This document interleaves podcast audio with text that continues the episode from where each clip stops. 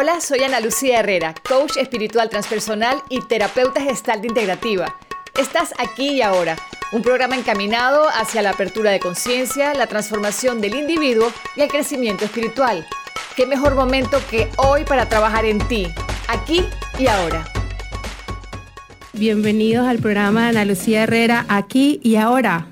Estoy súper feliz el día de hoy. Además, hace un día hermoso. Soy Sandra Piccinini, Sandra is Happy Life. Ana Lucía hoy no nos acompaña en cabina porque está terminando su certificación en Colombia.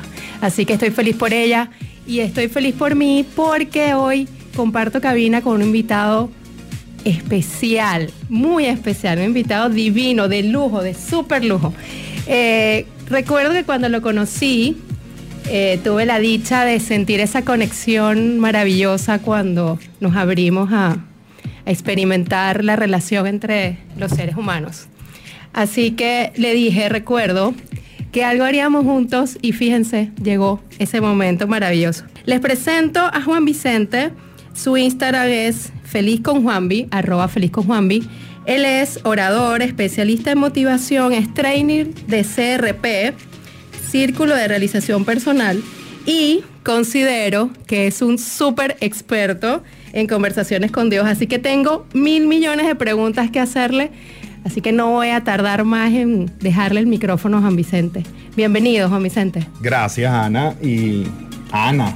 Gracias, Sandra. Ana, Ana, en la distancia. Ana, Ana nos, nos, nos, prestó su cabina prestó hoy, su su, cabina, programa para nosotros conversar un poquito sobre conversaciones con Dios, que duramos casi dos meses leyendo el libro y de verdad que, que, bueno, yo se lo recomiendo a todo el mundo porque es una perspectiva completamente distinta de lo que es Dios para nosotros.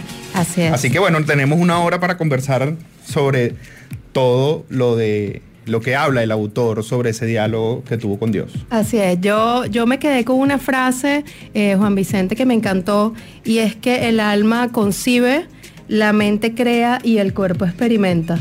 Entonces, bueno, yo creo que Conversaciones con Dios es un libro que más que leerlo, hay que vivirlo, hay que sentirlo y hay que llevarlo a nuestro día a día. Así que para darle un poquito de forma al programa y, tratar de, como digo, cubrirlo todo, tengo bastantes preguntas que hacerte y voy a arrancar con quizás la más básica, porque yo he escuchado muchas veces, Juan Vicente, que los libros en realidad llegan a nosotros para dejarnos una lección, ¿no? No somos nosotros quienes lo elegimos.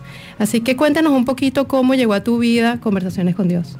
Bueno, yo, yo cuando me formé como practicante de CRP, en, en, mi formación que me formó mi trainer Milagro Alvarado, quien trajo por primera vez CRP a Panamá, eh, recomendó la lectura de Conversaciones con Dios. Yo recuerdo que yo compré el libro, pero creo que nos pasa mucho cuando, cuando leemos Conversaciones con Dios, pienso que, que es un libro religioso, que es un libro que me voy a conseguir con un montón de creencias religiosas y no lo leí realmente cuando lo compré, sino que al tiempo un día dije, mira, tengo un libro aquí, ¿de qué será esto? Y lo abrí y, y de hecho puse la foto en esto en Instagram y decía, yo te amo, lo sabes. Y Dios le responde, yo también te amo. Entonces dije, nada, tengo que leer el libro.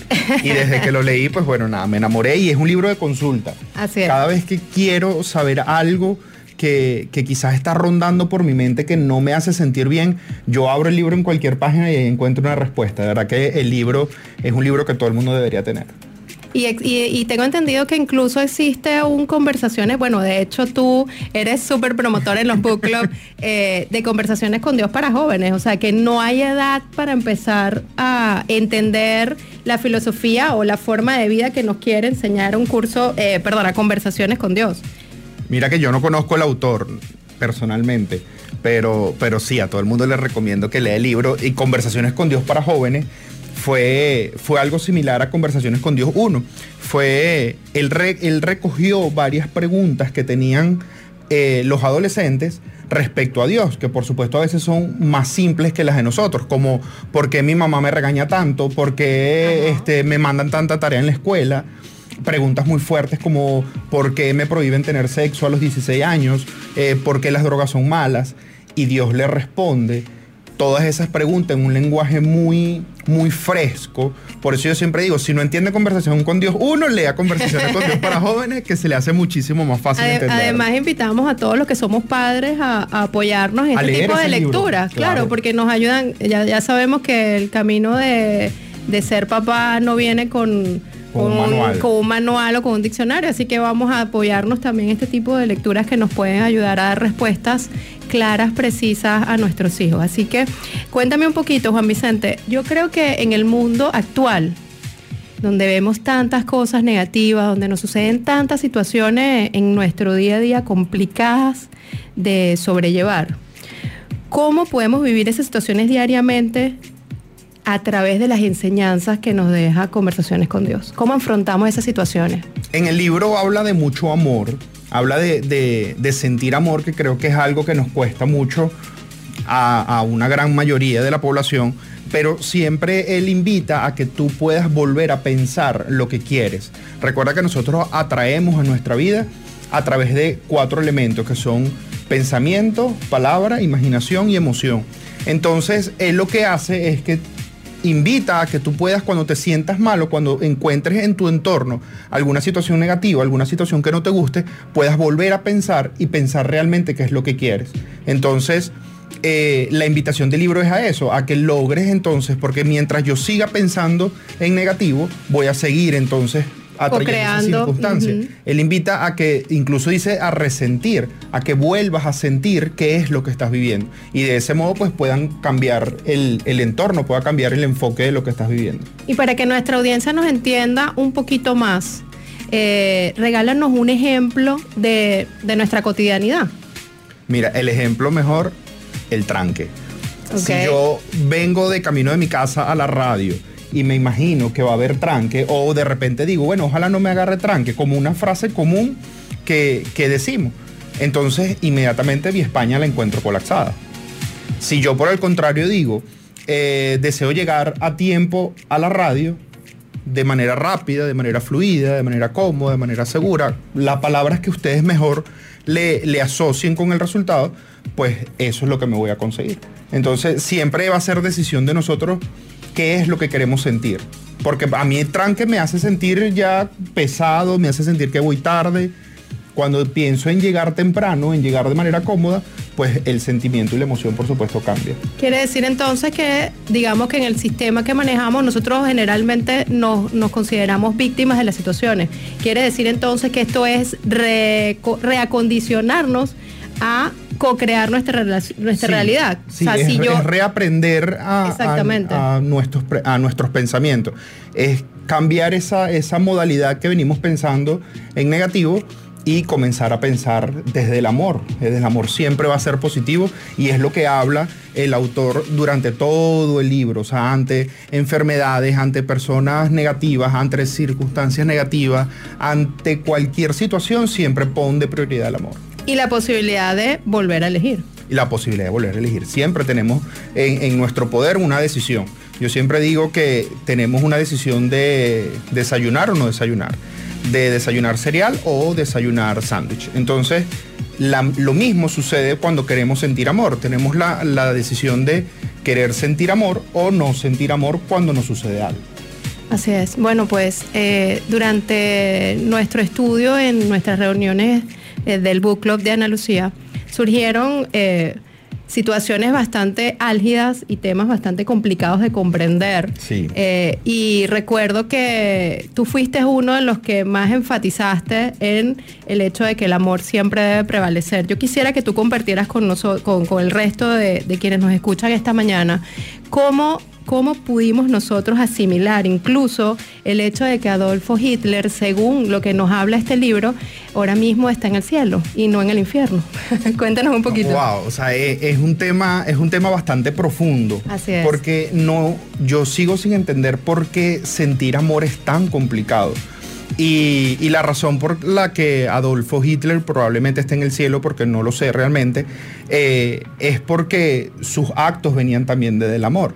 Entonces, nosotros que estamos en la tierra juzgamos esas situaciones y decimos, bueno, pero es que él mató tanta gente, él hizo esto, pero realmente en su sentimiento y en su corazón lo que hubo fue amor. O sea, amor no sabemos por qué, de repente amor por proteger a otras personas y la razón para proteger a otras personas es que otras murieran. Eh, también leí en una parte del libro que, que decía que todas las personas que estuvieron a su alrededor, crearon una conciencia colectiva de la actividad que él iba a hacer. Entonces, él realmente no estuvo solo. Y para que alguien se te acerque a ti, realmente tiene que estar vibrando en la misma sintonía.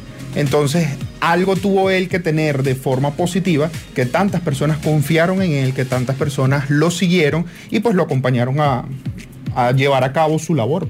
Sí, ahí caemos en el tema que siempre hablamos de qué difícil es llevar nuestro día a día sin generar ningún juicio, que es una, es una de las de los preceptos principales del libro. O sea, cómo vivir nuestra vida entendiendo que cada persona cumple un rol y una función específica que a lo mejor aunque pensamos que nos hiere o nos, nos hace daño, por, por otra parte nos está dejando un aprendizaje, o sea, ha venido a nuestra vida a enseñarnos algo. Sí, lo que pasa es que juzgamos mucho y criticamos mucho porque creemos que tenemos el control sobre los demás. En el libro hay una gran parte de las almas donde nos comenta que las almas son independientes, que las almas y, cada alma que viene a nuestro cuerpo a, a, experimentar algo, pues es responsable de sus propias decisiones y de sus propias creaciones. Entonces, cuando yo no estoy de acuerdo con una creación tuya, entonces voy y te juzgo. Cuando Incluso en el libro dice que Dios tampoco juzga. El, Dios del que se habla en el libro es un Dios, por supuesto, lleno de amor, es un Dios amigo, es un Dios compañero, es un Dios sin juicio, es un Dios sin críticas. Y nosotros que venimos a vivir una experiencia lo más parecida a Él, pues lo que hacemos es todo lo contrario. Lo que hacemos es criticar más, lo que hacemos es juzgar más, lo que hacemos es hacerle daño a los otros, lo que hacemos es hacerle daño a las creaciones que Dios nos dio como nuestras playas, nuestros mares, nuestros, nuestras montañas y realmente lo que deberíamos es sentir amor. Incluso nos dañamos no solamente al, mundo que nos rodea, que, que, nos vino de gratis, nos vino por añadidura, sino que también dañamos nuestro cuerpo, ¿no? Que, que eh, nos explica claramente en el libro que es el vehículo que nos permite experimentar lo que nuestra alma viene a aprender. Claro. O sea, ¿qué quiere decir entonces, Juan Vicente, que cuando nosotros venimos a este plano, nuestra alma vino con una información, ¿cierto? Por supuesto, nuestra alma viene ya con experiencias que quiere experimentar en la Tierra, que no tiene otra forma de experimentarla sino a través de un cuerpo físico. Entonces, por eso es que en las calles vemos cuerpos caminando, no vemos almas caminando. Entonces, ese, ese cuerpo físico viene a experimentar también algo que a través de su mente y de sus creaciones también genera unas realidades. Pero hay decisiones de las almas que ya están tomadas y que no tenemos forma de saber eh, cómo lo vamos a lograr ni qué es lo que vamos a lograr.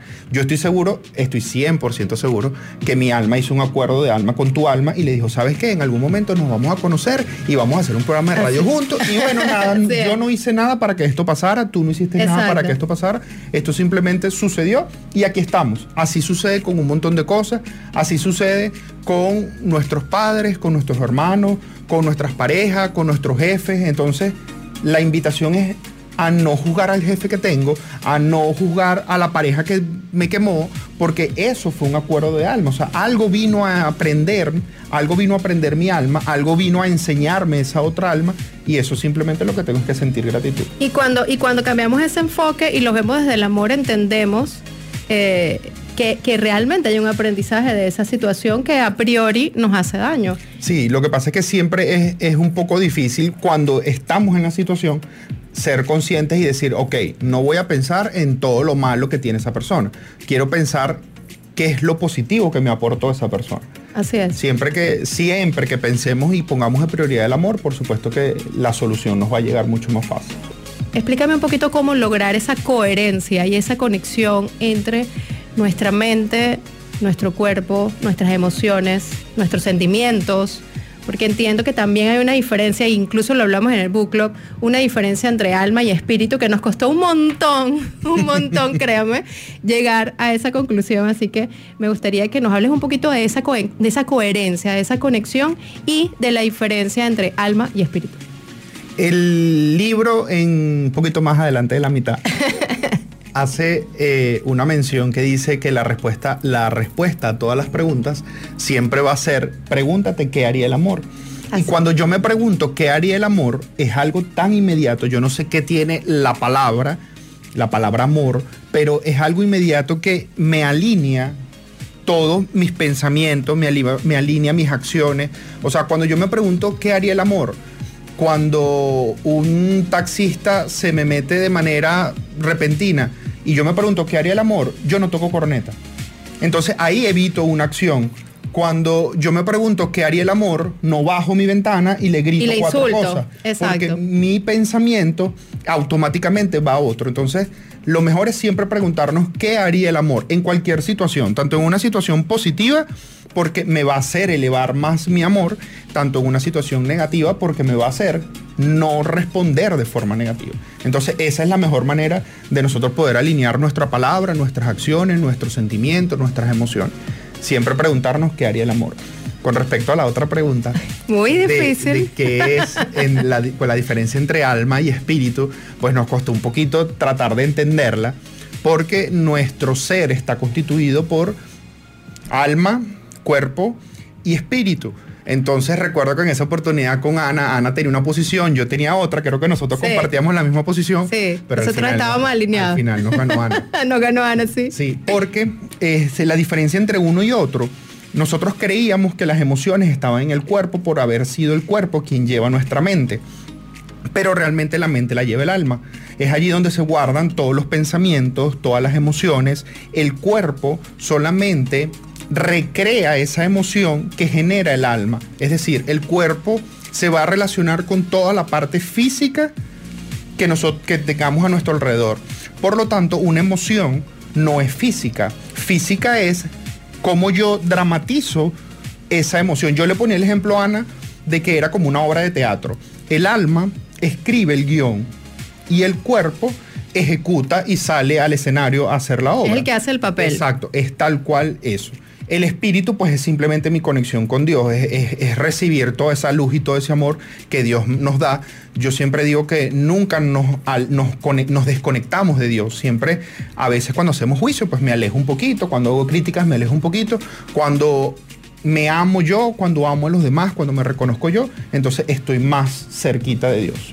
¿Y cómo hacer? No sé, te digo porque son situaciones que a mí me pasan muchas veces cuando yo tengo que tomar una decisión desde el amor eh, generalmente hay un, hay un público, por, no llamar eh, otras personas que también conocen de la situación, que te miran un poquito como, en serio, eres tonta. ¿Estás haciendo esto cuando te han atacado o cuando te han golpeado o cuando, no sé, un ejemplo sencillo, o sea, eh, una persona me choca y yo decido salir de esa situación rápidamente porque es una persona mayor, porque no quiero retrasarme, por, por las razones que sean. Yo decido asumir la culpabilidad, ¿verdad? Y creer que vamos a llegar a un acuerdo justo solo por eh, trascender a esa situación que en realidad yo misma creé, pero que este, no quiero alargar en ese proceso. Entonces, claro, cuando tú comentas eso, la respuesta es, Sandra, ¿En serio? Dejaste que la señora se fuera y de verdad creíste que la señora va a llegar a un acuerdo contigo y te va a pagar la mitad de, lo que tengas que pagar. Eh, qué tontería hiciste, qué boba eres, ¿no? Entonces, ¿cómo manejar? Porque claro, en ese momento tu, tu mente te hace un juego eh, no, muy, no muy grato en donde empieza, oye, ¿será verdad? ¿Será que yo soy tonta? ¿En serio, Sandra, lo has vuelto a hacer? Entonces, ¿cómo manejar ese miedo y cómo manejar ese comentario adicional que te saca un poco de tu pensamiento inicial que es, vamos a manejar esta situación desde el amor?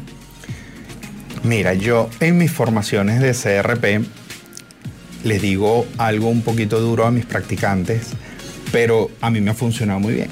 Y es que cada quien es responsable de sus emociones. Entonces, lo que tú puedas pensar de lo que yo hago, no me importa vivo muchísimo más feliz, porque si eso fue lo que tú decidiste hacer, fue porque estuvo basado en el amor. Entonces que yo venga y te diga, bueno, Sandra, pero es que eres una tonta, ¿cómo hiciste eso? En ese momento yo inmediatamente pienso, bueno, cada quien es responsable de sus emociones. Y yo sigo mi camino.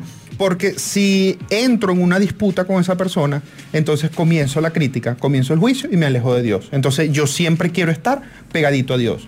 O sea, siempre quiero estar ahí. No me quiero alejar y no hago nada que me permita alejarme. Entonces, a veces lo pienso, pero a veces se lo digo, mira Sandra, o sea, cada quien es responsable de tus emociones, tú, tú, tú verás qué haces con tus emociones.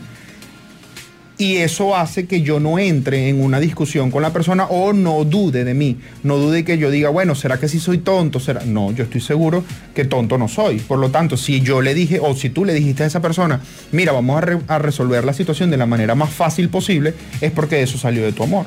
Y eso está bien, porque lo sentiste tú. O sea, que de alguna manera, eh, como he leído en, otro, en otros libros, debemos ser lo suficientemente fuertes para construir muros altos que no permita que en esas situaciones externas eh, afecte nuestro trabajo interior.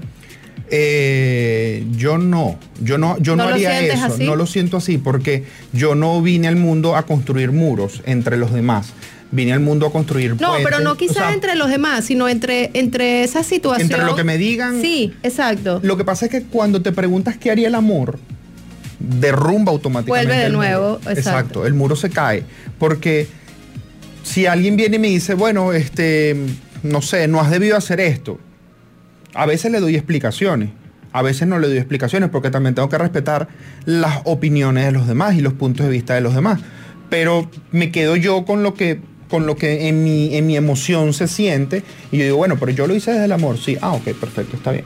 O sea, quiere decir que en un mundo eh, que se presenta, porque encender el televisor y ver las noticias es eh, catastrófico. Entonces, en un mundo que se presenta violento, en un mundo que se presenta con muchas injusticias, en un mundo que se presenta en guerra, eh, según esto que estamos conversando, existe la posibilidad de darle la vuelta a eso siempre haciendo nuestra parte dentro de lo que nuestro pequeño mundo nos permite. O sea que quisiéramos, obviamente, los que trabajamos en esto, los que nos nutrimos con estas enseñanzas, quisiéramos de repente tener una varita mágica y cambiar el mundo de repente. O sea, no sé si tú has sentido esa necesidad eh, impetuosa, esa, esa llama que te quema por dentro, pero eh, si lo sabemos canalizar, creo yo, eh, la diferencia radical sería hacerlo desde nuestro micromundo para que se genere ese efecto multiplicador. ¿no? Exacto, porque tampoco yo puedo andar por el mundo intentando cambiar a, a los demás. Porque de hecho en el libro lo dice, o sea, para que exista la paz tiene que existir la guerra, entonces eso en algún momento va a ser necesario. Eh, ¿qué, qué recomiendo yo y qué, y aprendí del libro? Que nosotros somos como una antorchita de luz que vamos iluminando, como tú dices, ese microespacio. Entonces, al yo iluminar mi microespacio, ilumino cuatro o cinco personas. Esas cuatro o cinco personas iluminan a cuatro o cinco personas más. Entonces, ya yo hice mi parte. Cada quien sigue haciendo su parte. Entonces, es muy complicado de repente, este, no sé, yo pararme en un lugar y decir, ¿saben qué? Todos tenemos que sentir Claro. amor. Porque va a haber gente que me va a decir, mira, ¿sabes qué? Yo no quiero sentir amor. Y eso es válido porque hay personas que todavía no han, no han- no han sentido lo que es el amor. Y cuando hablo de amor no hablo este, de, de pareja, no hablo de, de dinero, sino hablo de sentir amor por ti, de sentir amor por tu conexión con Dios, de sentir amor por todo lo que me rodea, por el, para, por el parajito, escucha, por el pajarito que acaba de pasar, por la montaña verde, por, por los árboles. Es, es eso, es mi conexión con todo lo que me rodea. Eh, lo mejor es, como tú dices, seguir iluminando cada espacio de lo que me rodea y de ahí cada luz se vaya propagando y al final pues vamos a hacer muchos bombillitos encendidos.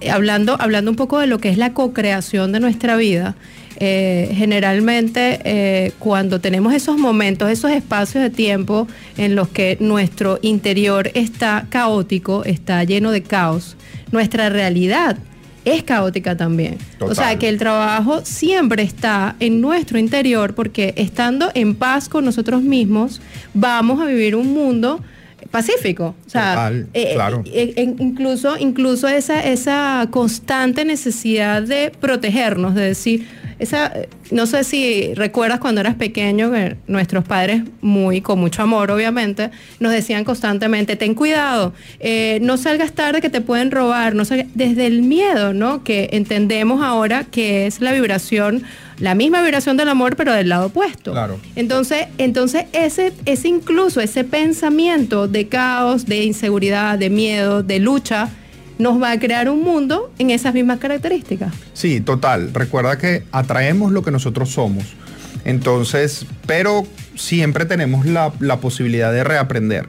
Eh, si a quienes lo hayan criado con miedo, con temor, con inseguridades, con escasez, Así es. que es muy común, pues hoy, gracias a, tanta, tanta evolución, pues tenemos la posibilidad de, poder cambiar esa reprogramación, de poder decir, bueno, ¿sabes qué? Yo no quiero seguir siendo una persona escasa, quiero ahora ser una persona próspera. Y hay un montón de herramientas para que tú puedas sentir la prosperidad en ti. Cuando sientes la prosperidad en ti, te sientes próspero, te sientes abundante, comenzando por las partes de tu cuerpo, porque tenemos un montón de sangre en nuestro cuerpo, tenemos este cabello, tenemos piernas, tenemos brazos, tenemos uñas, tenemos lengua, tenemos ojos, tenemos un montón de cosas. Cuando comenzamos por ahí, por las cosas que ya tenemos, pues la vida lo que hace es darme más de eso que ya yo tengo. Así es. Y, volviendo un poquito al libro, eh, el libro nos habla sobre el sufrimiento, ¿no? O sea, hay, hay momentos en que de verdad vivimos, experimentamos situaciones que nos hacen sufrir. Eh, entendiendo todo lo que hemos estudiado y lo que estamos comentando en este momento, eso también lo hemos creado nosotros. Ese sufrimiento no tiene un por, sino un para qué. Cuéntanos un poquito sobre eso. Eh, hay una diferencia entre dolor y sufrimiento, por ejemplo. Y, pasa muchísimo en nuestra vida cotidiana, que cuando debemos sentir dolor, lo que hacemos es quedarnos en sufrimiento. Entonces, de repente, dolor puedo pasar dos días sintiendo dolor, pero cuando siento sufrimiento paso tres años. Entonces, yo siempre lo grafico como, como cuando me golpeo con, con el dedo chiquito con la cama. Ah, es terrible, el dedo chiquito del pie. Exacto. Este, yo puedo tomar la decisión de sentir dolor en ese momento y por supuesto que siento dolor pero si yo me llevo ese dolor encima y al día siguiente te llamo, Sandra, sabes que cargo el pie hinchado porque anoche me golpeé con mi cama. Y a la semana siguiente, bueno, tengo que ir al doctor porque cargo el dedo chiquito. Entonces me llevo, convierto ese dolor en sufrimiento y lo que hago es crear más situaciones donde yo experimente el dolor y el sufrimiento. Que seguramente incluso hasta te vuelvas a golpear, porque eso nos pasa mil millones de veces. Donde te diste el golpe, te vuelves a, a golpear. Eh, es casi que inevitable sentir dolor por cualquier cosa. Yo, yo la otra vez, eh, yo quería tener albahaca fresca en mi casa y me compré una matita de albahaca y yo nunca tengo matas. Entonces, ¿Y se te secó? No, le eché mucha agua y ahogué la mata. y yo tuve un duelo por mi mata porque yo quería tener mi albahaca en mi casa. Entonces eso me causó un dolor. Claro pero no tengo seis meses con el sufrimiento de pobrecita mi mata. O sea, no, ya voy al, al vivero y me compro otra mata y listo. Eso puede ser un ejemplo muy, muy sencillo. Pero cuando se te muere un familiar, cuando vemos injusticias en otros lugares, eh, yo para no conectarme con esa realidad, lo que hago es que cada quien crea la realidad que quiere vivir. Entonces eso me hace un poco desconectarme. No quiere decir que soy una persona insensible ante las situaciones dolorosas de los demás, porque créeme que escucho un montón de situaciones todos los días de la gente que me pregunta. Así es. Pero este, el hecho es de que seamos conscientes de que todo lo que pasa por mi mente va a ser creado en una realidad. Entonces tu decisión y la decisión de todos es, es ¿Qué quiero crear? Quiero crear con este dolor y este sufrimiento que llevo porque me despidieron del trabajo o quiero crear un nuevo trabajo donde me sienta mejor, un nuevo empleo donde gane más dinero. Entonces siempre va a ser decisión de nosotros qué queremos crear en nuestra vida. Y ahí nos llega la, tan escuchada eh, inteligencia emocional, ¿no? Realmente allí lo que estamos manejando es nuestra emoción ante el suceso que estamos viviendo. Y como tú bien dices, no podemos evitar el dolor, pero sí podemos controlar o trabajar o modificar la emoción que tenemos ante ese dolor. Incluso, incluso podemos crear, y, yo he vivido esas situaciones y las he visto en otras personas, podemos crear una realidad paralela ante, ante una situación dolorosa y convertirla en, en, algo mucho más agradable, que nos va a dejar mucho más aprendizaje y que lo vamos a vivir desde una emoción positiva y no desde una emoción negativa. En estos días escuchaba a alguien decir que las emociones es imposible controlarlas porque somos seres humanos y tenemos que experimentar todas las emociones. Yo no estoy de acuerdo con eso. Yo estoy de acuerdo con que sí podemos controlar las emociones, porque yo ante cualquier situación, yo puedo decidir qué sentir. Yo puedo decidir, como el ejemplo de tu, de tu choque, o sea, tú puedes decidir estallar en rabia contra la persona que te chocó, pero decidiste sentir amor y decirle, señora, ¿cómo podemos solucionar de la manera más fácil? Entonces allí hubo un control de las emociones. Yo sí creo que lo único que podemos controlar son nuestras emociones. O sea, yo no puedo controlar ni el tranque, ni mi jefe, ni mi pareja, ni mi vecino. Yo no ni la persona que te robó incluso. Nada. Exacto. Yo lo único que puedo controlar es mi respuesta ante esa situación que yo mismo creé de paso. Así es, y ahí es donde creo que viene realmente la trascendencia y el aprendizaje, ¿no? Correcto. Eh, desde, desde el control de esa emoción tras un suceso que sí o sí nos iba, nos iba a venir a nuestra vida, ¿no? Exacto, lo importante es siempre estar consciente de qué queremos crear. Y cuéntanos un poquito, eh, Juan Vicente, yo eh, constantemente me hago una pregunta, porque bueno, yo en mi caso particular, para mí, eh, mi trabajo interior, mis lecturas, mi, mi happy life es algo adicional a mi actividad como profesional. Así que no puedo dedicarle todo el tiempo que yo quisiera, pero eh, me siento, me siento en la, en la, en la dicha, digamos, de poder desarrollarlo este, en paralelo. Eh, entonces, a mí siempre me viene una pregunta y es cómo lograr que nuestro propósito se alinee con nuestro con nuestra actividad como profesional, con lo que nos apasiona y de esta manera lograr ganarnos la vida.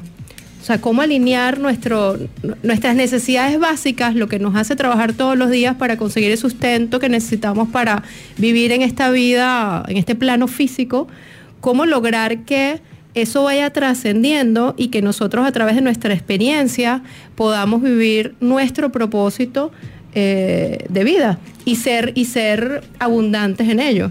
Para encontrar el propósito de vida, pues simplemente lo que tienes que preguntarte es qué te gusta hacer. Otra vez desde el amor, ¿verdad? Pues por supuesto.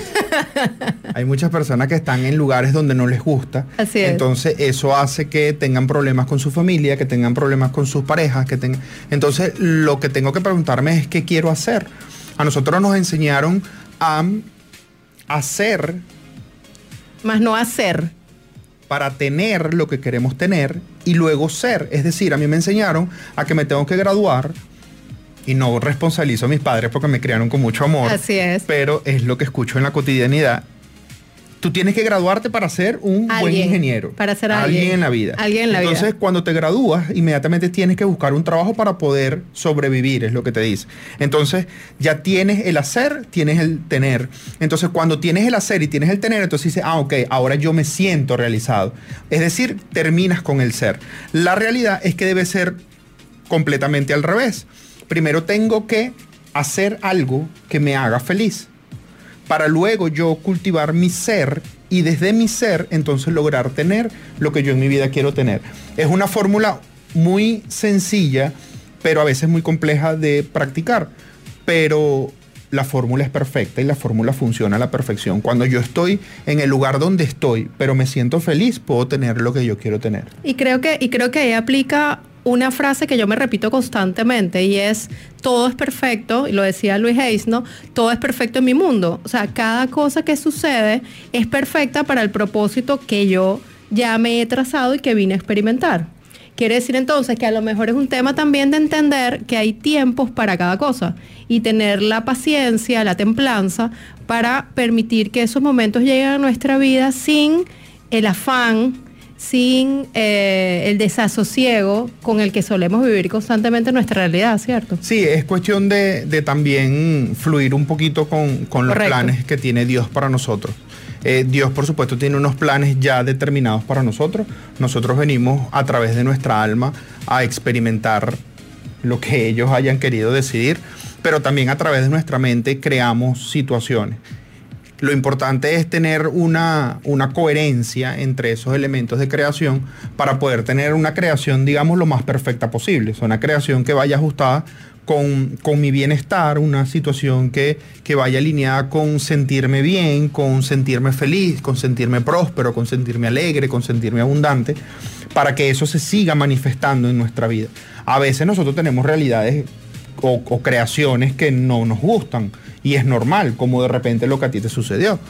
Pero, pues tampoco me puedo quedar enganchado todo, Exactamente, es una situación, todo el año en esa situación. Exacto, o sea, una ¿Qué situación tengo que, que- hacer para, re- para reparar, para mejorar? Aprendes de Listo. ella y sigues Claro. adelante porque fi- finalmente somos, somos una experiencia en construcción constante. Correcto. O sea, no, no estamos terminados, la obra no se ha terminado. Entonces, esa- eso significa que yo voy a tener ciertos tropiezos o que yo voy a tener que, en, si- en situaciones eh, de la vida, dar un paso atrás para poder ver correctamente eh, la situación. Y, y en ese caso, fíjate, yo me guío mucho y para mí es un referente de mi día a día Jesús. Jesús, Jesús no como nos los presenta la Biblia o Jesús como, sino Jesús de Nazaret con sus, con sus verdaderas eh, enseñanzas y yo trato de, de llevarlo a, a mi día a día. De, de esas enseñanzas, cuéntanos un poquito cuál, cuál es la, la que más aplicas en tu, en tu vida diaria. Wow, aplico, aplico muchas, o sea, enseñanzas Enseñanzas los como- hago a través de, de afirmaciones, por ejemplo, eh, cuando a veces pues me mojo con la lluvia y se me atraviesa un pensamiento negativo y digo, ay, ojalá no me vaya a dar gripe y ¡pam! caigo en gripe, inmediatamente recuerdo que Dios me hizo sano. Entonces, a veces no tengo ni siquiera que tomarme una pastilla ni tomarme nada, simplemente recordar que Dios me hizo sano, porque Dios no me hizo enfermo. Dios me hizo sano, por lo tanto, en cualquier momento la gripe tiene que desaparecer y me ha funcionado. O sea, hasta un dolor, de- desde lo más sencillo, un dolor de cabeza. O sea, ¿para qué me tomo una pastilla? Si el dolor de cabeza en cualquier momento, porque de paso todas las enfermedades, y lo dice el libro en- Exactamente. En, la parte final, todas las enfermedades son creadas por nosotros. Que cuando yo me siento mal y tengo un dolor de cabeza, lo que hago es decir, tengo dolor de cabeza, Sandra, tengo dolor de cabeza, fulanito, tengo dolor de cabeza. No, no puedo salir porque tengo un dolor de cabeza. Entonces mi enfoque está puesto tanto en el dolor de cabeza que no hay forma que el dolor de cabeza se me quite hasta que yo crea que me voy a tomar una pastilla y creo que la pastilla me va a quitar el dolor. O sea, que la, la pastilla al final es un paliativo. Y fíjate que Exacto. una, la, la última pregunta que yo tengo en, mi- en, mi no- en mis notas es precisamente cómo resolver un problema de salud siguiendo las enseñanzas de con Dios. Y, y mira, yo he, yo he visto hace poco un, un video interesantísimo de, una, de un hospital, en no recuerdo qué país asiático, eh, donde curan a los enfermos sin medicación, o sea, cero medicación. De hecho, ahí está demostrado en un, en un vídeo cómo a una señora le van reduciendo su tumor cancerígeno, que ya de hecho los médicos la habían desahuciado, y, y la señora es curada a través de una cantidad de ejercicios, le cambiaron su alimentación totalmente, eh, cambiaron su sistema de creencias, de pensamientos, y a través de una cantidad enorme de afirmaciones lograron demostrar que el tumor en directo, en vivo, iba reduciendo su tamaño. O sea que estamos hablando de que rompemos con una cantidad enorme de creencias y de sistemas de paradigmas que nos invitaron a que la solución estaba fuera de nosotros, a través de una pastilla, a través de un curso, a través... No, la- las- resulta que incluso hasta para nuestra salud, la respuesta está dentro de nosotros mismos. Yo siempre me digo, yo soy sano porque Dios me hizo así. Y punto. Este, es como tan básico, ¿verdad? Tan, sencillo. Lo que pasa es que tengo que creérmelo también. Así es. Ahora, ahora que dices que, que en un país se aplica eso, el año pasado estuve en París de viaje con un grupo de amigos y a alguien le dolía la cabeza. Yo por lo general a los viajes no llevo medicinas. Porque si llevo medicinas, ya estoy creando, Estás creando. que en algún momento las voy a necesitar. Entonces yo no las llevo. Entonces a esta persona le dolía un poco la cabeza y uno de nuestros amigos que vive en París, este, yo le digo, mira, pero ¿dónde hay una farmacia para comprarle una pastilla a él? Porque yo puedo curarme con el dolor de cabeza, pero decirte a ti, me vas a decir, bueno, ajá, pero estás loco. Entonces mi amigo que vive en París me dice, Juan Vicente, aquí muy poco hay farmacia. Porque aquí la gente se cura ¿En creyendo serio? que se va a curar. Wow. Y yo decía, no te puedo creer, en serio. Me dice, hace dos años lo operaron de una hernia y él me dice, yo cuando salí del hospital, pues estoy esperando que el, que el doctor me dé la receta con los medicamentos y todo. Y le pregunto para el dolor o algo y el doctor me dice, no, nada, quédese en su casa acostado. Sí, pero los medicamentos, no, nada. Que es en su casa acostado. Y él, y él me dice, o sea, yo no podía creer que sin medicamentos yo me podía curar Qué maravilla. De, de una cirugía, de una hernia. Y me dice, Juan Vicente, no tomé absolutamente nada. Solamente creí que esa, esa cirugía ya tenía que pasar, ya tenía que suceder, que el dolor iba a desaparecer, que tal, tal, tal cosa. Y, y no usó un medicamento, no usó nada. Imagínate. Entonces, lo podemos hacer. Lo podemos hacer y una herramienta maravillosa para ello y ojalá que todos empecemos a aplicarlo en nuestra vida diaria es la visualización, ¿cierto? O sea, es es construir la realidad que queremos desde la creencia de que ya lo tenemos. O sea, Correcto. y, y- y esa afirmación que tú haces es perfecta. O sea, yo soy saludable. O sea, yo soy. El, el gran yo soy. Exacto, ya yo me lo estoy creyendo. Ya, ya yo me lo estoy creyendo y por ende no voy a experimentar otra cosa que no sea esa realidad que ya yo mismo interioricé. Mira, a mí me da mucha risa porque a mí me encanta viajar y la gente me pregunta, pero bueno, ¿qué trabajas tú que tanto viajas? ¿O cómo haces para Podemos viajar crear el tanto?" dinero. Entonces, fíjate que yo no creo el dinero. Ah, no lo creo. Yo creo el Creas la- viaje. la emoción, el viaje, creo claro, El, viaje. Claro. imagino- El dinero es el- la herramienta. El dinero tiene que llegar. Cuando yo le digo a la vida lo que quiero, pues la vida me da automáticamente el cómo. Cuando le digo qué es lo que realmente quiero, la vida automáticamente me da el cómo.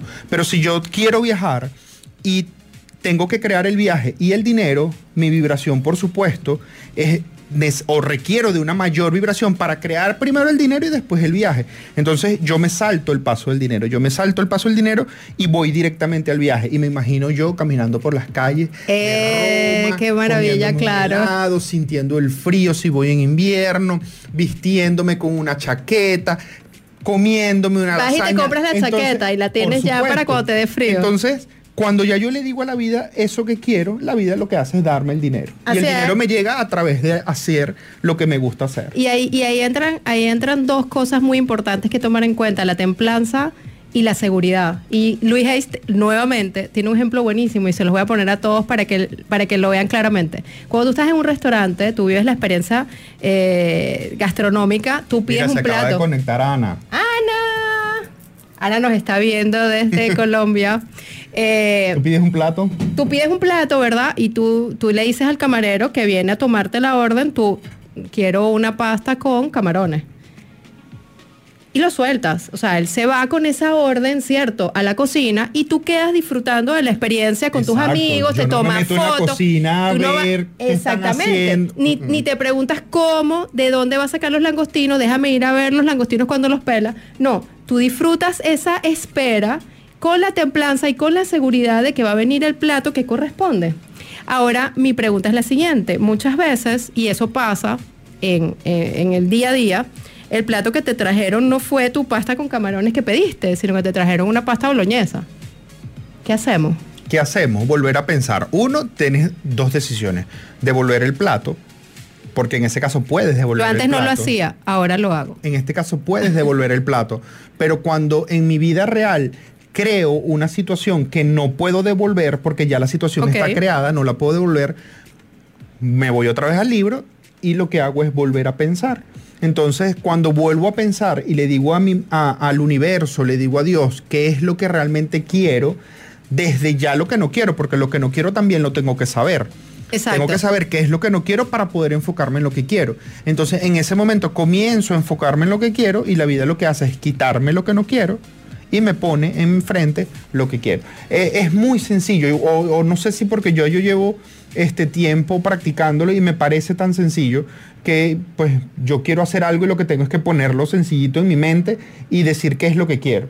Y Claro. la vida automáticamente, es como el- ese ejemplo, o sea, la vida se lleva mi, mi, mi comanda. Se lleva tu comanda, exactamente, exactamente. Pero obviamente dentro de esa lista de cosas que puedo comprar o que puedo comer o que puedo experimentar, si lo llevamos a, a un ejemplo eh, de lo que estamos hablando, hay unas, hay una infinidad de opciones. O sea, el mundo, el mundo es infinito en posibilidades.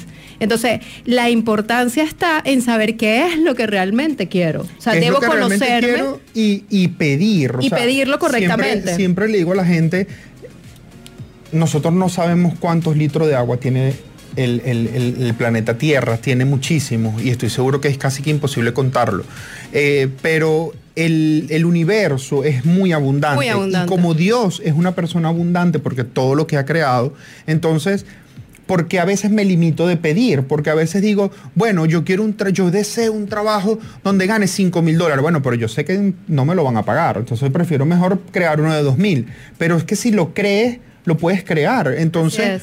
Lo importante es pedir, o sea, pedirle a la vida salud, pedirle a la vida abundancia, pedirle a la vida prosperidad, porque hay de todo para todos. O sea, no es que si yo pido más dinero, a ti te llega menos y a mí me llega más. Exactamente, que es la creencia. A ti te va a llegar lo que tú estés creando y a mí me va a llegar lo que yo esté creando, pero es la abundancia es infinita, o sea, hay para todos. Por eso, por eso se rompe la posibilidad de competencia y se genera la posibilidad de la cooperación, que a mí me encanta. El trabajo en conjunto siempre suma más que el trabajo individual. Claro, claro, con, con la cooperación estoy totalmente de acuerdo, con la competencia por supuesto no, porque primero no es una palabra que uso, segundo, este, no creo que tenga, no creo que Juan Vicente tenga competencia, porque este, si Dios me hizo a mí a su imagen y semejanza y rompió el molde, porque no hay otro igualito Eres único e irrepetible. Exacto. Entonces, no puedo competir con alguien. O sea, no, no creo que haya una competencia para mí. Este, quizás lo vemos con, quizás muchas personas lo ven como competencia, pero tú y yo que somos coach, este, habrá gente que vibre conmigo, habrá gente que vibre contigo. Yo estoy feliz porque tú le llenas y le aportas luz a mucha gente, tú probablemente estás feliz porque yo le aporto luz a mucha gente, que al fin y al cabo es el propósito de los dos. O sea, mostrarle a las personas que sí puede ser feliz otra forma, y que puede sentir amor. Así es, que existe otra forma de ver la vida y de crear una vida eh, desde una perspectiva mucho más amorosa hacia nosotros mismos y hacia los demás. Correcto. Y Juan Vicente, yo creo, creo que hemos intentado cubrir por lo menos los principales puntos que, que nos enseñó, que nos dejó Conversaciones con Dios en el volumen 1, porque existen tres. Correcto. Conversaciones 2 y 3. Correcto. Eh, y eh, bueno, yo quiero recordarles a todos las redes sociales de Juan Vicente, es arroba feliz con Juanvi. Y quiero que nos hables un poquito porque sé que próximamente tienes tu, nuevo, formación. nueva formación. Cuéntanos un poco de qué se trata CRP para que cerremos con eso y cuándo es tu próxima formación. CRP es Círculo de Realización Personal, un sistema de crecimiento personal muy avanzado, muy sencillo, muy práctico son formaciones de seis semanas, se ve una clase semanal, en esas seis semanas se aprende una estrategia que la estrategia lo que hace es pues convertirte en una persona más feliz, convertirte y reprogramar. Es espectacular. Yo lo tengo que hacer. Sandra, Sandra y Happy Life tiene que hacerlo. Por supuesto.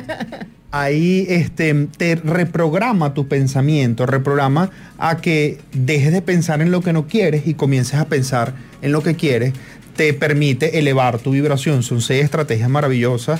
Disfruta la vida. En la primera estrategia aprendes a ser más feliz. Conéctate con la abundancia en la que aprendes a ser más próspero. Permite y permítete en la que aprendes a ser más flexible, más permisivo. Sé positivo, la número cuatro. Este, bueno, por supuesto, su objetivo es que nos volvamos unas personas más positivas. Vibra con tus deseos en la quinta clase en la que aprendes a ser más planificado y más organizado.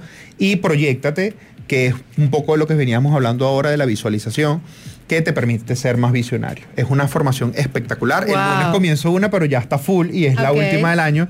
Así que a todos los que quieran, pues los espero en enero. Bueno, ya saben, que estar pendientes de las redes sociales de, Juan Vicente para, para sumarnos a este bello trabajo que le está realizando en Panamá y que sin duda traerá muchas consecuencias positivas para creando una, una conciencia colectiva de bienestar. O sea, en Panamá, pues este, ya somos casi 760 personas este, sintiendo bienestar, formadas bajo este, este sistema de crecimiento personal y de verdad que los resultados son impresionantes. Y mientras más personas se unan, pues la conciencia colectiva de Panamá puede, puede ir cambiando.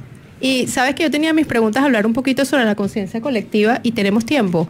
Cuéntanos un poquito eh, bueno, entiendo que a través de tu programa eso es lo que buscas, ¿no?